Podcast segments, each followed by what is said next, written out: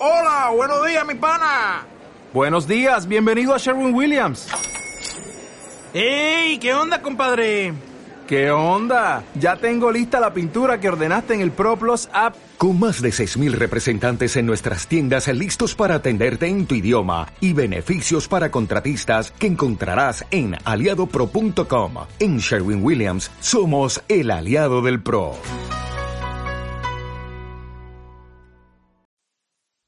Criminales del Olimpo presenta Black Dahlia.0 Episodio 10 Separando la realidad de la ficción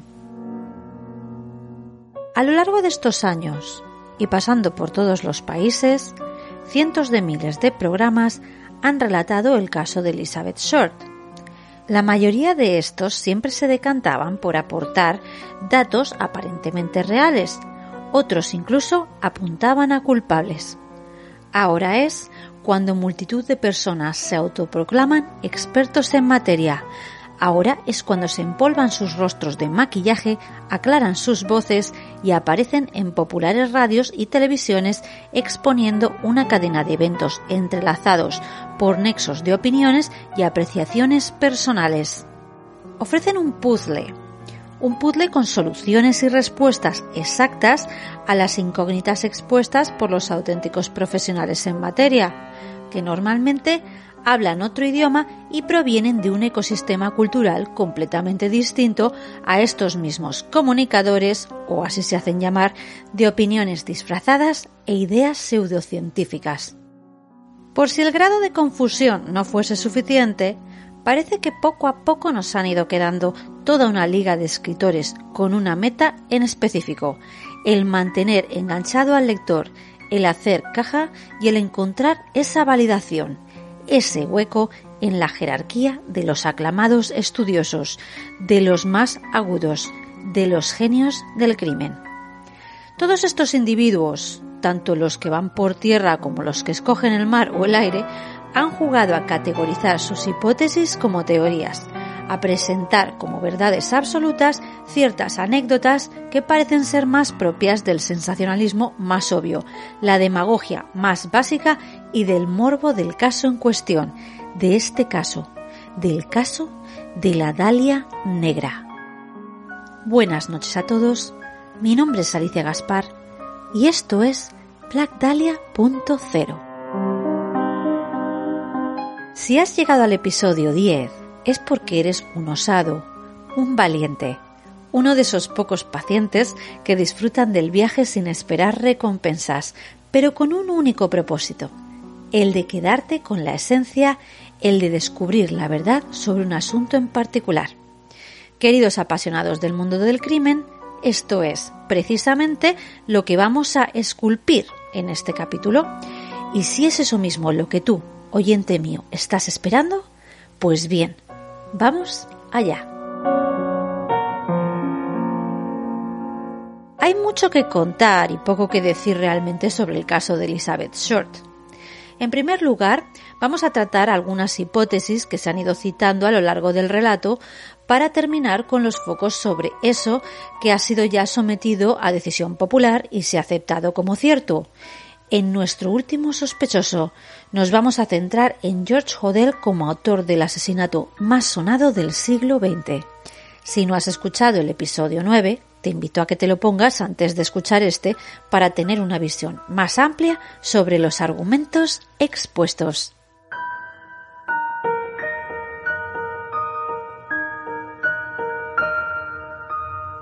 Punto número 1.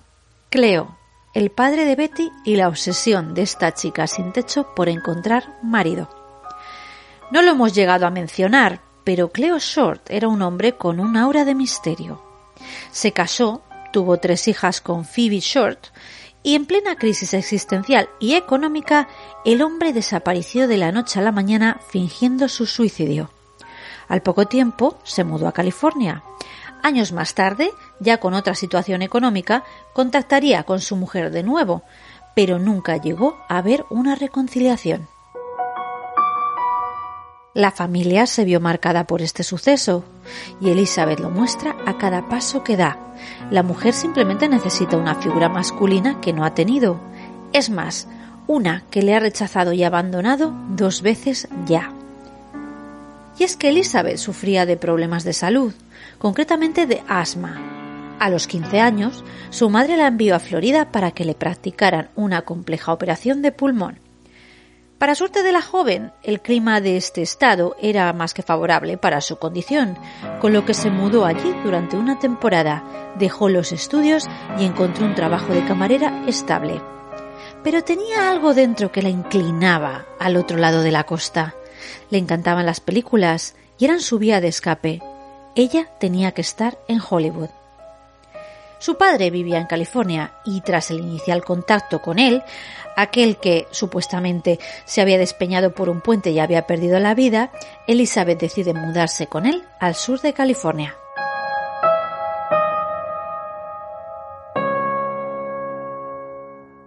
Cleo Short la recibió con los brazos abiertos, pero poco a poco empezó a notar que los patrones de conducta de su hija no eran los más adecuados.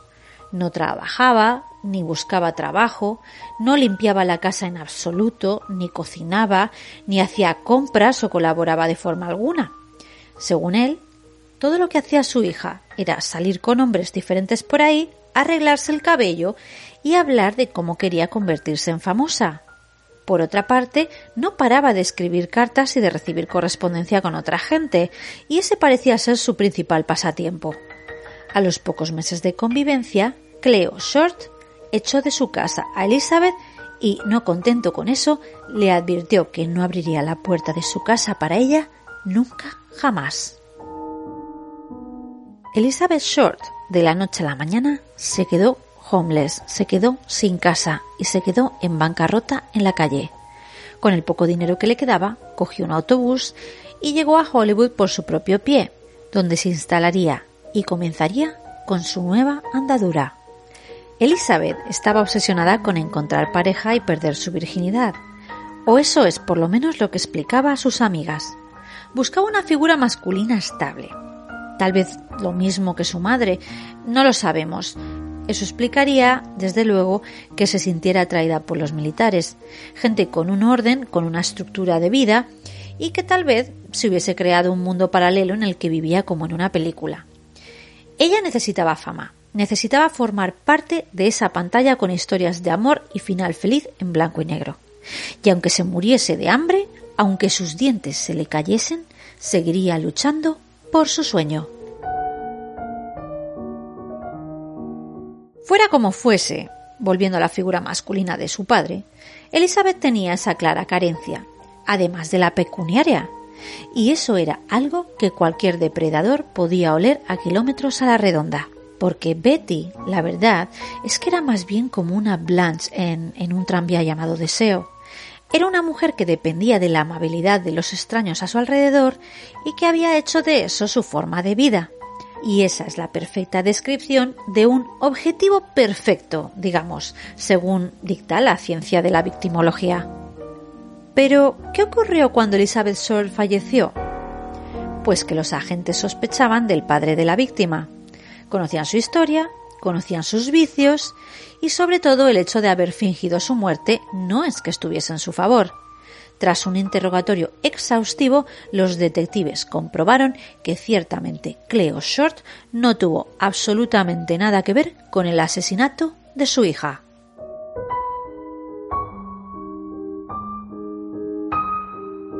Punto número 2. Las hipótesis sobre Dillon y Mark Hansen. Ya hemos hablado suficiente sobre estos dos individuos. Hay varios autores que han escrito numerosos libros y crónicas inculpando a estos personajes del delito del asesinato de la Dalia Negra, así como de muchos otros más. Lo cierto es que en el caso de Mark Hansen, decir que pagó a agentes de policía o que se vengó, que era algo personal, pues se parece más a una conspiración en sí que a un posible hecho que tuviese lugar. Como bien podemos intuir, y como diremos más adelante, el autor de los asesinatos de la Black Dahlia no había cometido tan solo uno. Estamos claramente ante un serial killer, alguien con un no demasiado estable, pero con un modus operandi y una firma estable. Alguien organizado, pero desorganizado a la vez, que no puede dejar de fantasear y matar. Para empezar, si Mark Hansen hubiese sido el autor del delito, habría habido muchos más. Y para seguir, el móvil de Mark siempre fue el dinero, para todo realmente. Era un hombre altamente funcional y trabajador que por sus motivaciones y estilo de vida no encajaba en el perfil, por muy cirujano que fuese. Y para terminar, voy a poner esto encima de la mesa. Lo último que quiere un expatriado en tierra extranjera es cometer un crimen de este tipo, pues sabe que no habrá piedad para él y muchísimo menos en los años 40 y 50. Otras conspiraciones que nacieron a raíz de estas historias en los jardines florentinos, que en realidad era algo más parecido a un burdel que otra cosa, estaban relacionadas con el hecho de que esto tenía que ser un crimen pasional, o a lo mejor un cliente frustrado, o un amante obsesionado con ella. O mi favorita, la mención de que Elizabeth tenía hipoplasia vaginal y que por ello tenía a todos sus seguidores frustrados. En fin, no entraremos en más detalles en este tema. Obviamente este crimen no tiene características de ser pasional y eso es lo que nos han dicho todos los expertos del FBI habidos y por haber y todos los profilers. Los crímenes pasionales suelen ser realizados por asesinos desorganizados, ya que normalmente hay un impulso, una clara irracionalidad en el modus operandi del homicida. Por último, y en este punto vamos a mencionar el asunto de Dillon otra vez más, Podríamos decir que en este caso los detectives y sobre todo el doctor de River implantaron información publicada en la boca de este sujeto. Todo está basado en code reading, en repetición, y es que no es difícil. Hay muchísimas formas de hacerlo y estas técnicas se emplean también hoy en día en las oficinas de policía en Estados Unidos, sobre todo en los estados más conservadores y en pueblos de menor tamaño. Dillon le dio muchísimo al pico y era muy hablador pero probablemente se sentía atraído por Elizabeth y era, a su vez, un esbirro de Mark Hansen, por lo que nunca tendría nada con ella. Él insistió en su autoría al final, pero todas las mujeres corroboraban que Dillon había pasado dos semanas en San Francisco durante el asesinato de Elizabeth Short, con lo que queda bien claro que este candidato pasaría a estar fuera de la liga de nuestra lista de sospechosos. Punto número 3. Gordon Franklin. Gordon fue interrogado por la policía cuando recibieron los testimonios sobre él y especialmente tras recoger los objetos personales de Elizabeth y los tickets del equipaje en consigna. Este hombre no quería nada con Elizabeth, tenía su propia pareja y se había mudado de San Diego a Chicago, con lo que nos quedaríamos que no había ningún móvil ni forma de relacionarle con el caso aparte de un corto noviazgo con Short y un préstamo que le hizo antes de Navidad.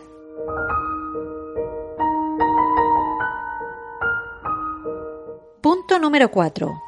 Red Manley. Red es probablemente uno de los personajes más trágicos en este relato. El pobre hombre terminó en un hospicio mostrando comportamientos esquizoides e insistiendo en que él había matado a Elizabeth y que quería pagar por ello, esto ocurrió ya hacia los años 70 y fue sometido a numerosas pruebas con una conclusión bastante poco clara. Este hombre no sabía ni siquiera de lo que hablaba.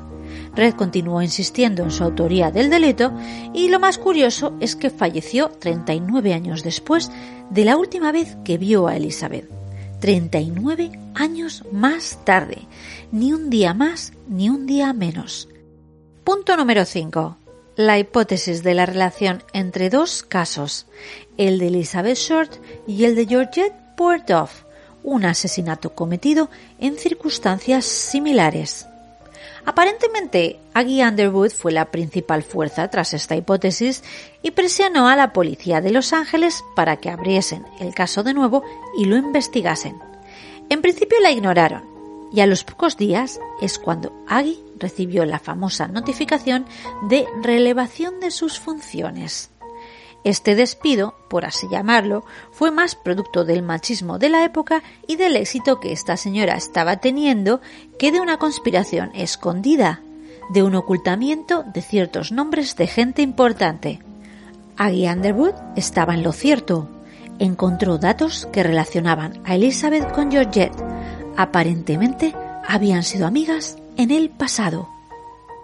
Según los datos aportados el año anterior, Georgette estaba asustada porque tenía un hombre que la acosaba. Ella venía de una familia de dinero, aunque no tenía demasiado para sí misma. A los pocos días se la encontró en su bañera, atada y contorsionada de una forma muy parecida a la que mostraba Short. Había sido estrangulada con una toalla. Aparentemente, los investigadores de la policía que fueron asignados al caso de Georgette Boerdov fueron incapaces de encontrar a un hombre de casi dos metros, militar y con cojera que había estado saliendo con Georgette. Todo el mundo había visto a ese hombre de rostro sombrío y uniforme en ese edificio con la chica durante esas últimas semanas, y nadie pudo encontrarle después.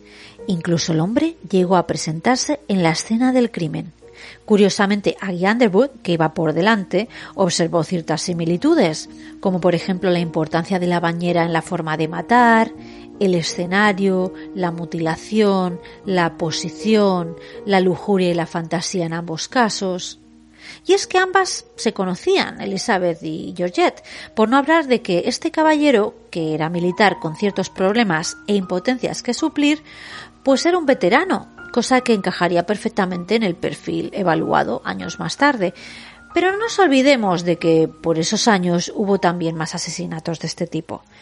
Dos décadas más tarde, ya en 1986, John Gilmore, popular escritor e investigador sobre el caso de la Black Dahlia, mantuvo una entrevista con un hombre llamado Arnold Smith. Smith era muy alto y muy delgado, pero además era cojo. Este le contó la historia del asesino de Elizabeth Short, un amigo suyo llamado Al Morrison. Al parecer, este gran amigo suyo le había confiado sus más profundos secretos. De acuerdo con la hipótesis de Gilmore, Smith y Morrison eran la misma persona. Llegó un momento en el que Gilmore, el escritor, le llevó a Smith una caja con algunas pertenencias de Elizabeth. Uno era un pañuelo, y otro era una foto de Elizabeth con una mujer rubia, con el mismo Smith y con otro nombre sin identificar. Smith dijo que ese hombre era el mismo Morrison. Acto seguido, Smith comenzó a dar detalles de cómo Morrison se llevó a Elizabeth a un motel en Hollywood. Por lo visto, Elizabeth no se dio cuenta de que su amigo quería compartir habitación con ella y rechazó toda compañía y alcohol que él le ofrecía. Cuando ella se levantó para marcharse, Morrison se la llevó a otra casa donde la asaltó. De acuerdo al testimonio dado por Smith, el asesino amenazó con violar a Elizabeth Short. Ella gritó, no paraba de quejarse de gritar, y luego Morrison la pegó una y otra vez en la cabeza hasta que ésta dejó de moverse. En ese mismo instante, Al Morrison la ata a la bañera, le mete sus panties en la boca y después, Smith nos comienza a relatar todas las acciones hasta el punto en que el asesino la mutila, la desangra en la bañera, la lava cuidadosamente e incluso aportó detalles sobre cómo su amigo Morrison instaló tablones de madera en la bañera para cortarla por la mitad cuidadosamente. Después le puso aceite y utilizó unos manteles blancos y la cortina de la ducha para terminar envolviendo las dos partes del cuerpo y asegurarlas en una sola pieza. Una vez bien cubierto, el asesino traslada el cuerpo, lo mete en el maletero de su vehículo y la lleva a Leimer Park. Al terminar su relato, Arnold Smith menciona levemente a la otra de la bañera, haciendo referencia directa a Georgette Bourdoff, con lo que podemos intuir que relaciona a Morrison con esta víctima también. Aparentemente, Joe Lesnick, eh, otro agente del LAPD, estaba siguiendo la pista Smith por los años 80 en conexión a ese otro caso sin resolver. Lesnick descubrió que Arnold Smith era uno de los numerosos nicknames de un tal Jack Angerson Wilson que era un hombre delgado con problemas con la bebida, con cojera y con un historial criminal de abuso sexual y fraude. El detective Joe Lesnick llegó a escuchar el cassette grabado por este escritor. El agente no pudo contenerse, necesitaba ponerse en marcha y arrestar a ese desalmado. Aunque no tenían prueba alguna de que Morrison existiese o se pudiese demostrar su relación con el caso, Joe insistía en que Smith y Wilson eran evidentemente la misma persona y el autor del asesinato de la Black Dahlia, de la Dahlia Negra. Así que el escritor y el detective Joe Lesnick acordaron un meeting con Smith. Desafortunadamente, justo el día antes del último encuentro fijado entre ellos tres, que la policía además tenía planeado intervenir a última hora, Smith había entrado en estado etílico en el Holland Hotel y con un cigarrillo encendido en su habitación cayó dormido y todo ardió en llamas. Para cuando los miembros del staff consiguieron abrir la recámara, ya era demasiado tarde. Las pruebas que escondía este caballero nunca sobrevivieron al incendio. El probable asesino de la Dalia Negra y el asesino de George Powerduff, si es cierto que fue este que tiene muchas papeletas, fue consumido por las llamas.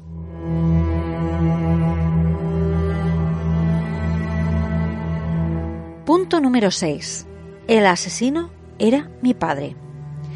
En este caso nos encontramos que tenemos ni más ni menos que a un familiar directo, que además es agente de policía de homicidios retirado, probando la veracidad de su supuesta teoría. Pero no es ni el primero ni el último que culpa a su padre del asesinato de la Dalia. Una mujer llamada Janice Norton, en otro libro escrito por un respetado escritor de crónica negra llamado Michael Newton, explica su teoría al respecto.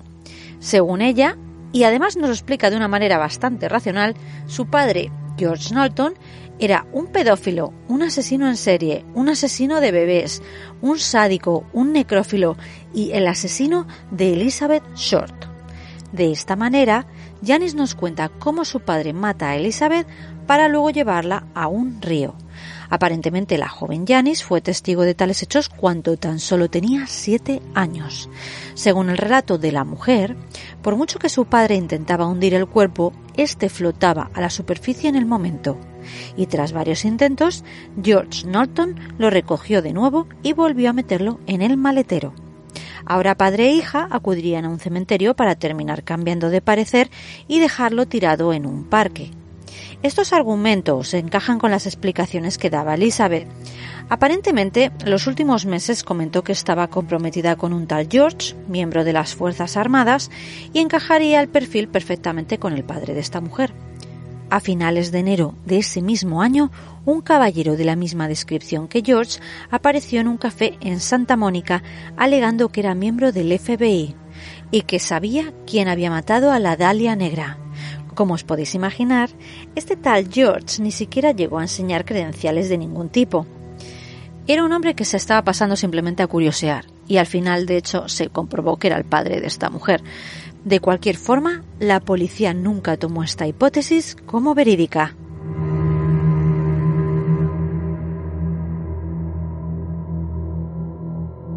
Tras esta historia, otra mucho más horripilante y detallada sale a luz. Otro libro aparece en las estanterías de las tiendas de todo el país, uno que desconcierta a todo el mundo, y es el de The Black Dahlia Adventure, donde el policía e investigador privado expone sus hipótesis, bueno, según él, sus teorías. Ese libro es el que provocó que la policía terminase por cerrar el caso de la Dalia Negra con un nombre y apellido. Lo cierto es que ha habido varios fuegos en California, en, específicamente en el county donde estaba la oficina de policía que trataba el caso de Elizabeth Short, y que la mayoría, por no decir todos los expedientes, han sido destruidos con el paso del tiempo. Pero tal vez por ese motivo las teorías de Steve Hodel tienen todo este atractivo a los ojos de la, de la policía, ¿no? En fin, ciertamente todos hemos concedido una valía rotunda a las explicaciones de Steve, yo incluida, pero si rascamos un poco en sus tesis con ánimo de lucro, hay numerosas incongruencias, exageraciones e incluso falsas afirmaciones que tanto Steve Hodel como otros recientes programas de televisión y podcast, por cierto, aportan acerca del caso. 1. La fotografía de Elizabeth en el álbum personal de George Hodel. Steve nos cuenta que ese fue el detonante, ¿no? Que esa mujer, esa amante ligera de ropa con iluminación de mariposa abarcando su rostro, era ciertamente Elizabeth Short. Lo que Steve no terminó de contarnos, de todas formas, fue cómo contactó con otros individuos cercanos a la joven y cómo envió esa foto a la familia Short. ¿Y qué ocurrió? Pues que obtuvo una negativa rotunda por parte de viejos amigos y familiares de Elizabeth. Todos, absolutamente todos, le dijeron que no, que esa mujer no era Elizabeth Short. Argumento número 2, que por cierto nos explica extendidamente en varios capítulos de su libro. La carta de aquel que mandó a la prensa junto a las pertenencias de Elizabeth y la nota escrita en el segundo cuerpo mutilado que apareció semanas después de la muerte de Short. En su libro, Steve Hodel explica cómo acude a una experta grafóloga y que ésta le da datos concisos sobre los trazos y curvaciones de la letra que encajan perfectamente con los de su padre y con los del vientre de la joven encontrada unos meses más tarde en otro descampado. Así como es evidente que esta apreciación es una gran anécdota que contar porque realmente eh, ahí se queda. Los grafólogos se contrataban en aquel momento y se siguen contratando, pero eh, suelen ser una guía, son sobre todo para casos de fraude o de crímenes menores y la realidad es que se necesitan analizar muchísimas pruebas para llegar a algún resultado medianamente concluyente. En los años 50 y 60 e incluso en los 70 se consideraba que los grafólogos eran una pieza clave en los casos a investigar Hoy en día se ha comprobado que, en la mayoría de los casos, y sobre todo en los relativos a raptos o asesinatos, donde tan solo contamos con notas cortas y deducciones de un experto, pues que no hay demasiada diferencia entre contratar a una pitonisa y a un grafista. Lo mismo pasa incluso con las pruebas de ADN, que sí que son un gran avance, pero es muy fácil corromper el ADN. Y se ha condenado, por cierto, a muchísima gente por dar positivo con la prueba del ADN y, por ello hay que considerar todas las historias en su totalidad e incluir pues todas las pistas con numerosos puntos de vista en un contexto determinado. Punto que inculpa a George Hodel número 3 la grabación y la carta mencionadas por el mismo Steve Hodel en su libro Black Dahlia Adventure. Esas que fueron halladas a posteriori, ya por los años 90, inculpando supuestamente a su padre, a George Hodel. Por aquel momento, el mito ya había cobrado vida, con lo que podríamos decir que esa nota hallada en un expediente policial que no mostraba, por cierto, ningún número de serie, tiene la misma validez que las pruebas de que disponemos hoy en día relativas al caso. Cero. ¿Por qué? Pues porque en el caso de Short hubo una corrupción increíble en todas las vertientes y además desde el principio. Hubo una clara contaminación de pruebas, eh, periodistas tocando el cuerpo, policías tocando el cuerpo, eh, distracciones, prejuicios, falsas pruebas que ya eran manipuladas por otros, normalmente periodistas, pues para sacar otra historia nueva a la luz del caso por fascículos, por así llamarlo, de la Black Dahlia. En resumidas cuentas, hoy en día, con los medios disponibles, no seríamos capaces de verificar ni la cuarta parte de la historia de Steve Hodel. Lo que sí sabemos y podemos confirmar es que George Hodel fue monitorizado durante un periodo de tiempo por la policía en su mansión en Franklin.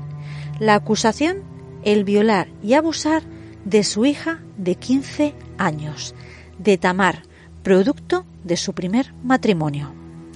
También sabemos que hubo una ocasión en que George no estaba solo en la habitación abusando de la pequeña.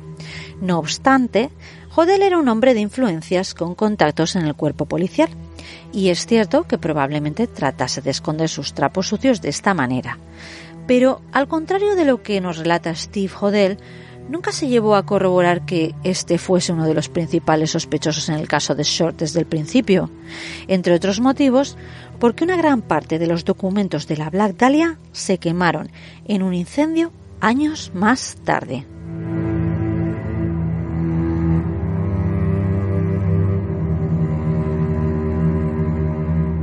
Según otras fuentes del FBI, desde 1949 George Hodel pasó de ser un caballero de un ginecólogo que no cirujano, porque no trabajaba de eso precisamente, a un degenerado con dinero a condenar. Así, tras el juicio por el caso Tamar, George fue incluido en la lista de sospechosos. ¿Por qué? Pues por vivir a escasas manzanas de los Florentine Gardens, por su especialidad universitaria en cirugía, que era su particular profesión, aunque no la ejerciera, y por ser fan de la farándula y de las fiestas, de las orgías desenfrenadas. Efectivamente, George tenía todos los ingredientes ya listos para cocción, por no mencionar que además vivía en la conocida Casa Souden, una sombría mansión de llamativo diseño construida por el célebre Lloyd Wright. La Casa Souden es un edificio lleno de recovecos con forma de templo maya y esculturas y columnas revestidos de grabados cuneiformes tanto por dentro como por fuera. Algunos decían que era una casa maya gótica. Cuando la policía inspeccionó la vivienda de George, encontraron una habitación secreta bajo tierra, una estantería con un pomo secreto que se abría lúgubremente para desembocar en una habitación de 6 por 20 pies. Un lugar secreto, una habitación misteriosa. Bien, conociendo los vicios de Joder, probablemente podía haber tenido ese rincón disponible para perderse a sí mismo, para disfrutar de mujeres, e incluso para drogarse. Pero de ahí a pensar que era un cuarto de tortura sin muerte, no se puede, no se debe hablar en esos términos de algo que se desconoce. Tampoco quiero juzgar o culpar a nadie, porque lo cierto es que si ponemos esta habitación en el contexto adecuado, si la posicionamos en una casa de tal diseño, esta puede dar cabida a fantasías sin límite. Al que le interese, que sepa también que en Internet se promueve la idea de que se encontraron restos humanos en la habitación. No solo eso, Jodel lo menciona levemente. Pero lo cierto es que no fueron humanos. He de hacer una mención aquí y una corrección, ya que en fin se les olvida reescribirlo y redactar las frases adecuadamente. Lo único de lo que realmente hay constancia es de que se encontraron restos de huesos. Estos polvos de hueso se analizaron posteriormente y según los resultados eran huesos de animales. No obstante, vamos a volver al caso Tamar. George consiguió escapar del encarcelamiento y abandonó el país. Las malas lenguas comenzaron a involucrar a John Houston, quien por cierto ya había sido acusado de tocar a Tamar en secreto con testigos en la misma habitación. Luego había otras personas que podían estar también involucradas, aunque no hay pruebas. Orson Welles, Man Ray incluso otros asiduos esporádicos visitantes de la mansión. De cualquier otra forma, la inclusión de estos nombres en el delito en cuestión, unos nombres también mencionados por el mismo Steve Hodel, es algo que no se debe ni aceptar ni pasar por alto. Son simples historias de terror, de terror pulp, que evitan mencionar la verdad porque lo cierto es que por aquella época numerosos escritores, directores, políticos, artistas, pues tuvieron que dejar el país debido a la caza de brujas que estaba llevándose a cabo. Tras la guerra se valoraban el tipo de ideas de cada uno, y si eran algo más progresistas de lo normal, ya eras comunista. Y ser comunista era casi, casi como ser un terrorista. Por eso vamos a meternos en qué famoso llegó a tocar a Tamar o no. Ella desde luego destapó un par y tampoco fue algo muy claro. Lo que sí se pudo probar es que su padre abusó sexualmente de ella. Pero no nos olvidemos de otro mito que nos concierne. El mito de todas aquellas personalidades que se movían supuestamente por los mismos barrios y hoteles que Elizabeth Short. Bien, esta mujer conoció a muchísima gente. Y si realmente ponemos interés, podremos realizar una tela de araña incluso mayor que la labrada por Steve Joder. Pero volviendo a la grabación de Joder, porque esta es una de sus pruebas principales, es aquella que inculpa directamente a su padre, una que contiene una confesión. Esta grabación fue obtenida en 1949, supuestamente. No se ha publicado en ningún lado y por lo visto en esta cinta se escucha como Jodel menciona muy muy muy levemente a la Black Dahlia. Pero si prestamos atención otra vez y vamos un poquito más allá, Esta frase que dice no podría ser otra cosa que la confesión respecto a otra muerte en la vida de Jodel, la misteriosa muerte de su secretaria. Y es que probablemente su secretaria, además de ser su asidua amante, guardaba infinidad de secretos que George no quería que saliesen a la luz, y probablemente relativos a abortos o relaciones con pacientes. Porque que no se os olvide, Jodel era completamente polígamo. Ese es el perfil del señor George Hodel. Un perfil que además tiene testigos que lo prueban y que además lo explican con toda claridad, como por ejemplo el hermano mayor de Steve Hodel.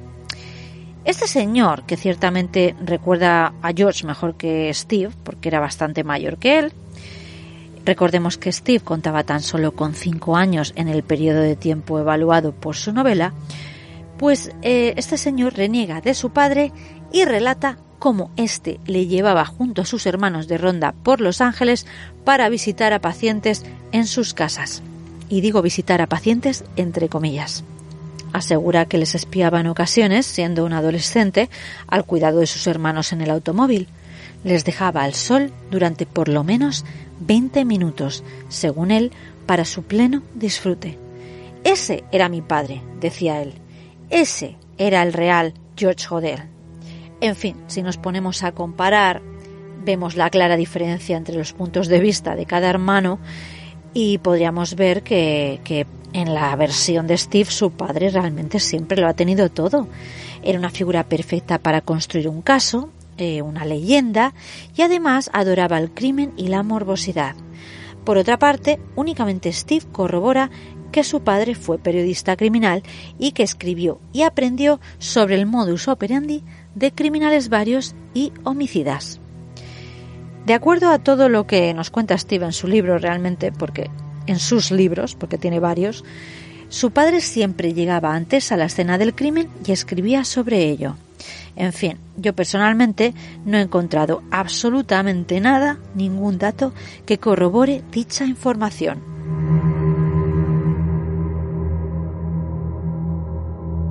Argumento de Steve Hodel número 4.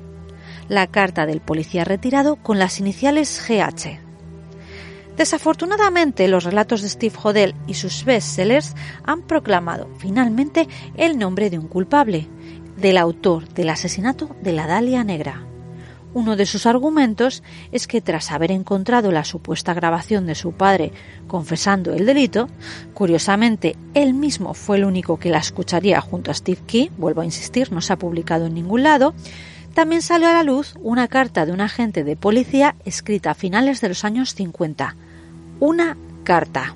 Una carta escrita por un agente y bien guardada en un sobre que decía lo siguiente abrir en caso de que me ocurra algo. Nunca ocurrió nada, por lo que la carta pasó de generación en generación en la familia hasta terminar enterrada entre fotos marchitas. La nieta del propietario abrió el sobre y esto era lo que decía. Sé quién fue el autor del caso de la Black Dahlia. Fue G.H.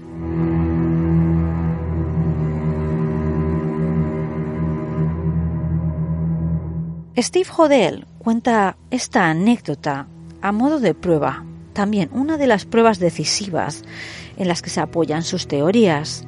Además, conecta el asesinato de Short con el del autor de Susan Digan en Chicago un año antes. Sus causas, pues bastante razonables a su parecer. Elizabeth fue encontrada en Norton Street, a tres calles de Digan Boulevard. A pesar de toda su densa verborrea, no hay que quitarle mérito a Steve Hodel. La prensa ha dado ya por sentado y válido todo argumento proveniente de sus libros y ensayos. Resulta algo impactante, por así decirlo, que nadie se pare a estudiar o a recabar en los relatos y razonamientos de este caballero.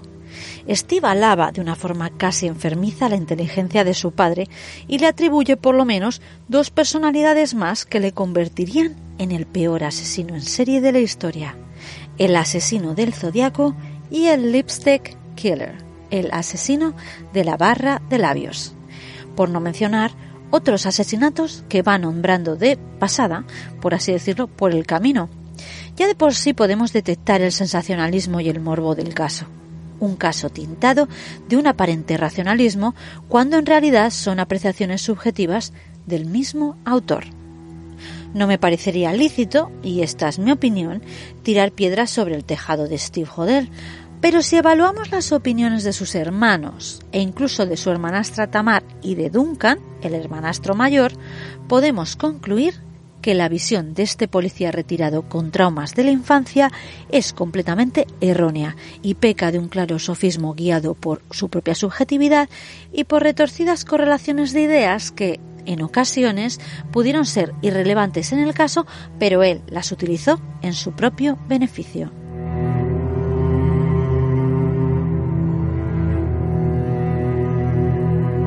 Para proseguir, mencionaré que incluso John Douglas, sí, siempre aludo a este señor, pero lo cierto es que eh, es uno de los grandes estudiantes del caso, pues John Douglas tiene un capítulo sobre la Dalia Negra precisamente en su libro The Cases That Hunt Us. En, este capítulo, él realiza su análisis acerca del caso por otra parte, hay numerosas entrevistas más recientes donde Douglas hace hincapié en cuanto ha querido creer a Steve Hodel, en sus conversaciones con él y en las conexiones que realizaba entre partes de historias y personajes y sus razonamientos, en su rompecabezas. A pesar de todo, el detective niega unos cuantos hechos citados por Steve y además desacredita su historia aportando su conocimiento, su experiencia y otra explicación muchísimo más razonable. Según John Douglas, el asesino de la Black Dahlia, de la Dalia Negra, tenía que ser alguien de la misma clase y categoría que la propia chica, alguien que se había graduado en el instituto por lo menos, un hombre blanco, entre 20 y 30 años, que vive solo, bebe y tiene más de un problema personal y económico. Además, es alguien que tiene contacto directo con cuchillos y sangre en el trabajo. Con esto se refiere a que puede ser un carnicero, un cazador, alguien que trabaje en una fábrica de carne, en un depósito de cadáveres, etc. En ningún momento menciona a nadie con experiencia en el campo de la cirugía, ya que aunque el asesino mostró ser paciente y cuidadoso al hacer los cortes principales en el vientre y en las vértebras, no se puede deducir realmente que el supuesto trabajo de la supuesta hemicorporectomía realizado por el asesino fuese un trabajo limpio y preciso ni muchísimo menos. Esto nos recuerda a lo mismo que se dijo sobre Jack el Destripador cuando la realidad fue bien distinta. Asimismo, Douglas insiste en que la disección fue realizada con fines puramente logísticos y por alguien que poseía, por cierto, un automóvil. Dato relevante ya que por aquella época no todo el mundo tenía ese lujo. Este personaje podía ser militar, los cuales también tienen experiencia con la sangre, o incluso taxista. Lo que sí que está claro es que el sujeto vivía o trabajaba en la zona donde el cuerpo fue hallado en que hay algo que le ata a esa localización. Por lo demás, Douglas no niega que el propósito secundario de la mutilación fuese parte del proceso de deshumanización de la víctima. Lo mismo podríamos decir, por ejemplo, sobre las laceraciones y mutilaciones, pero insiste en que la tortura y la disección es simplemente parte de un modus operandi basado realmente en el odio a la mujer y sobre todo en la logística. Según Douglas, este hombre tiene experiencia ya, no es un asesino recién forjado o en proceso, y claramente es un asesino en serie, es cierto. Además de todas estas apreciaciones, Douglas renegará del aspecto artístico que Steve Hodel indica en sus escritos, ya que pudo comprobar que el sospechoso sin identificar dejó boca abajo al cadáver sobre césped mojado en un descampado durante un rato. Posteriormente la colocaría boca arriba. Esto definitivamente denota ser un gran descuido si es que realmente el asesino buscaba alcanzar una belleza formal sin duda alguna. Por otra parte, el raptor jugó con ella y la mantuvo viva durante días. Las laceraciones y el corte en el rostro probablemente fueron parte de la tortura, ya que este hombre llegó a hacerla incluso tragar sus propias heces. Esto encajaría perfectamente con lo que estaba haciendo. Y lo más curioso es que, según Douglas, no se tiene certeza de que todo le ocurriese post-mortem, que puede que hasta le hubiesen cortado a la pobre Elizabeth en dos viva y diez horas antes de dejarla en el parque. El motivo de su muerte fue contusión, conmoción cerebral y desangramiento. Una vez muerta, el asesino lavó profunda y cuidadosamente el cadáver y algunos teóricos mencionaron incluso que tal vez el asesino la mantuvo en un congelador durante un par de días. Por lo demás, Douglas dice que no hay certeza sobre ello, pero que es probable que todo fuese un trabajo bastante sucio, sobre todo a juzgar por las marcas en las manos y en los pies de la víctima. Esa mujer había sido colgada boca abajo durante largas horas de jugueteo y tortura.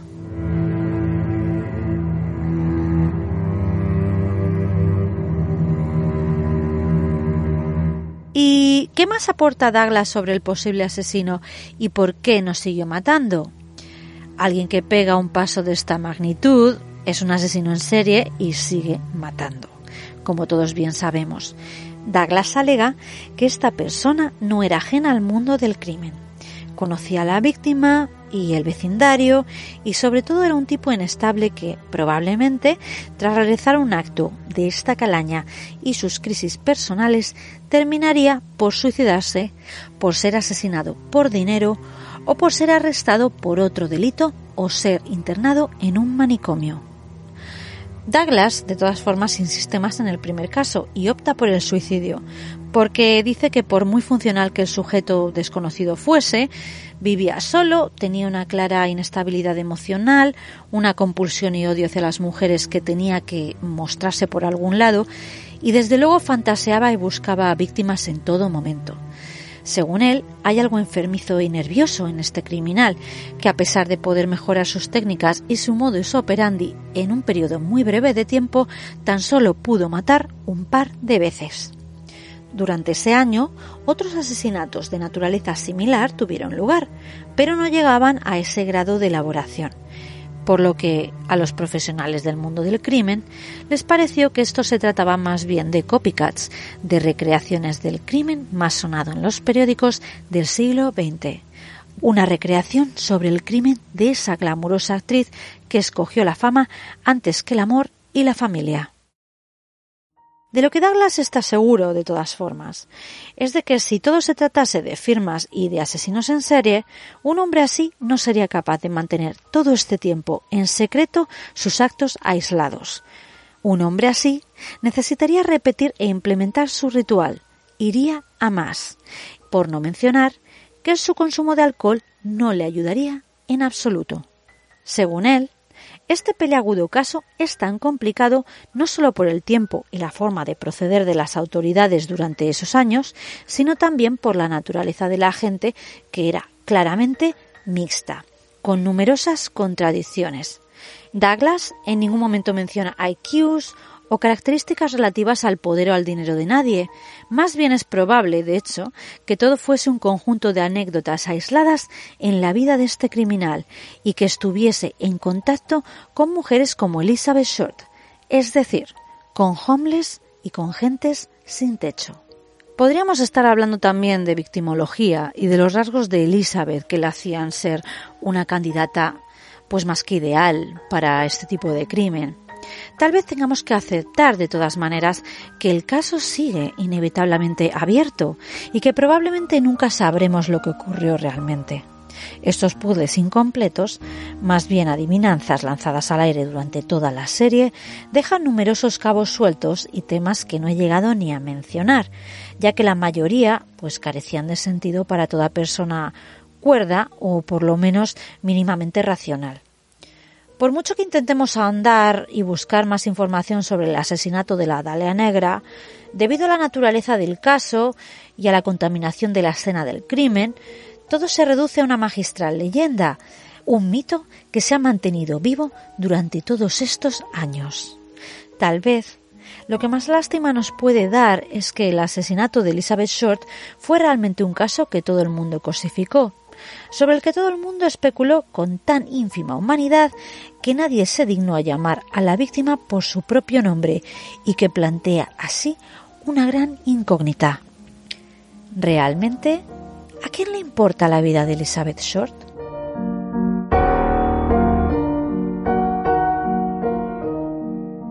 Muchas gracias por escuchar Black Dahlia.0, la inédita miniserie sobre la Dalia Negra online. Aquí citamos la realidad tal y como la conocemos. Si te interesa saber más acerca de las fuentes que he utilizado para realizar este podcast, encontrarás toda la información ahí abajo en la descripción. Desde aquí te pido que sigas atento a todas las novedades de Criminales del Olimpo Podcast. Suscríbete a mi canal, sígueme y sobre todo colabora conmigo y visita mi página web www.criminalesdelolimpo.com.